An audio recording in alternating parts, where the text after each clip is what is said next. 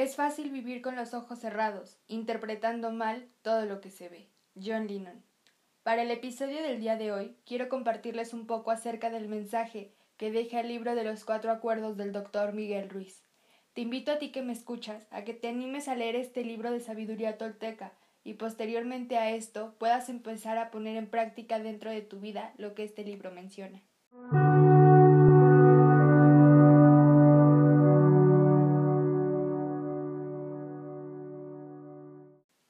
Empezar mencionando una frase del libro que dice Soy espejumeante porque me veo en todos vosotros, pero no nos reconocemos mutuamente por el humo que hay entre nosotros. Ese humo es el sueño y el espejo eres tú, el soñador. Iniciemos viendo todo este proceso como un sueño, un sueño que tanto has anhelado alcanzar, pero ¿cuál es ese sueño? Te lo diré ahora mismo. Siempre hemos querido poder estar en paz con todo lo que nos rodea y con todo lo que nos sucede, esto con la intención de poder forjar un mejor carácter para nosotros. Hemos realizado muchos intentos frecuentemente y todos, o al menos la mayoría, han resultado fallidos. Bueno, te diré que lo que el libro tiene para ofrecerte seguramente traerá a tu vida la solución de este conflicto.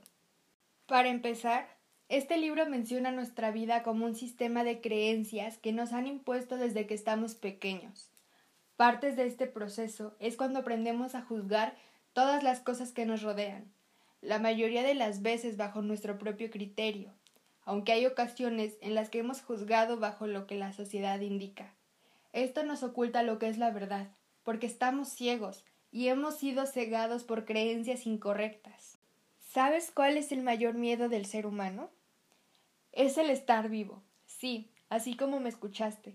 Tenemos miedo de arriesgarnos a vivir, miedo de conocer todo lo que la vida tiene destinado para todos nosotros.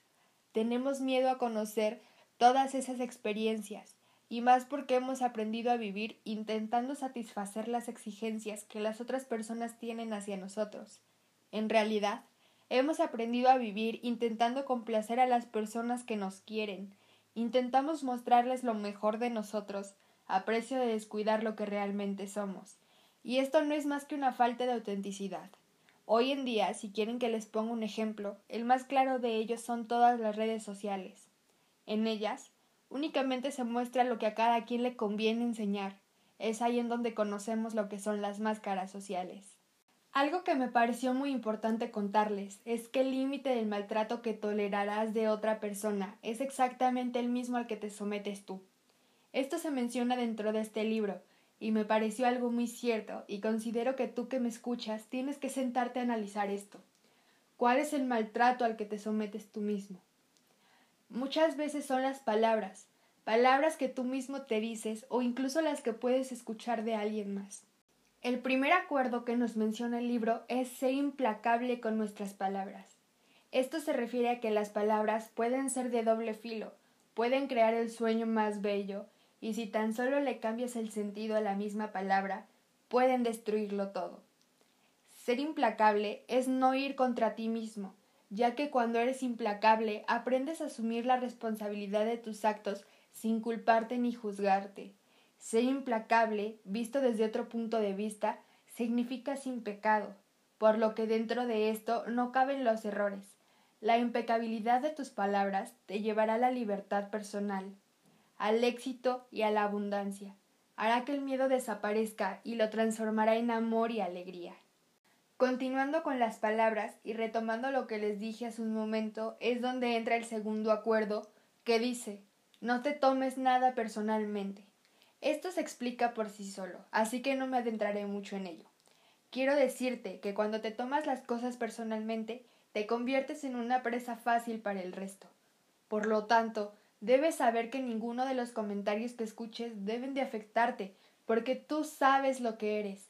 Eres la única persona que se conoce completamente, no los demás. No te tomes nada personalmente, porque si lo haces, entonces te estás exponiendo a sufrir por nada y justo ese sufrimiento es lo que tanto hemos soñado eliminar. Ahora viene el tercer acuerdo que dice no hagas suposiciones. Esto va en relación con el segundo acuerdo. No todo lo que escuches va dirigido a ti. Eso es egoísta, porque asumes que todo gira alrededor de ti. Entonces, tienes que dejar de asumir cosas, porque muchas veces cuando lo haces tú mismo te hieres o incluso puedes llegar a herir a alguien más. Algo que es muy cierto es que tienes que aprender a preguntar sin miedo. Preguntar es mucho mejor que asumir. Te liberas al instante de muchas confusiones y sufrimientos innecesarios en tu vida, y se relaciona con el primer acuerdo, ya que cuando dejas de hacer suposiciones es cuando tus palabras por fin se vuelven impecables. Y para poder concluir con el episodio de hoy, está el último acuerdo que dice Haz siempre lo máximo que puedas. Muchas veces lo mejor que puedas hacer te traerá buenos resultados, pero en otras ocasiones los resultados no serán tan buenos. Y está bien, tienes que aprender a convivir con eso dentro de tu vida, pero no conformarte con eso. En su lugar, tienes que esforzarte más para que la próxima vez que hagas lo mejor que puedas, tengas un resultado más favorable. Hacer lo mejor que puedas también implica hacer las cosas porque quieres hacerlas, no porque las tengas que hacer.